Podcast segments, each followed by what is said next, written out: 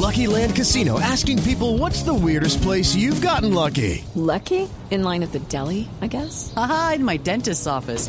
More than once, actually. Do I have to say? Yes, you do. In the car before my kids' PTA meeting. Really? Yes. Excuse me, what's the weirdest place you've gotten lucky? I never win and tell. Well, there you have it. You can get lucky anywhere playing at LuckyLandSlots.com. Play for free right now. Are you feeling lucky? No purchase necessary. Void where prohibited by law. 18 plus. Terms and conditions apply. See website for details.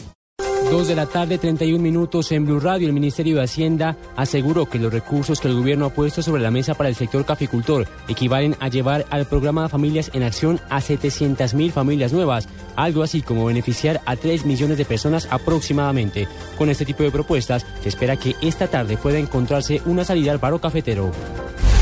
A esta hora continúan los disturbios en la calle 72 entre las carreras novena y 14, donde más de 800 estudiantes de la Universidad Pedagógica están protestando por lo que estas vías permanecen bloqueadas, al igual que la calzada exclusiva de Transmilenio. Las autoridades de tránsito están allí modulando el tráfico y recomiendan tomar rutas alternas como la carrera séptima.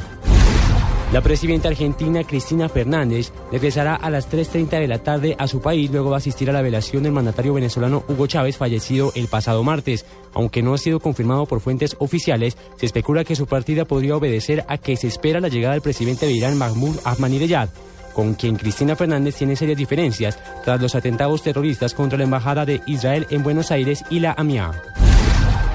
El pedalista colombiano Nairo Quintana, uno de los líderes de la escuadra española Movistar, tuvo que despedirse de la cabeza de la clasificación general de la carrera París-Niza en Francia, luego de que Quintana sufriera una caída en el descenso de la cota de Talencieux, a 18 kilómetros de la meta.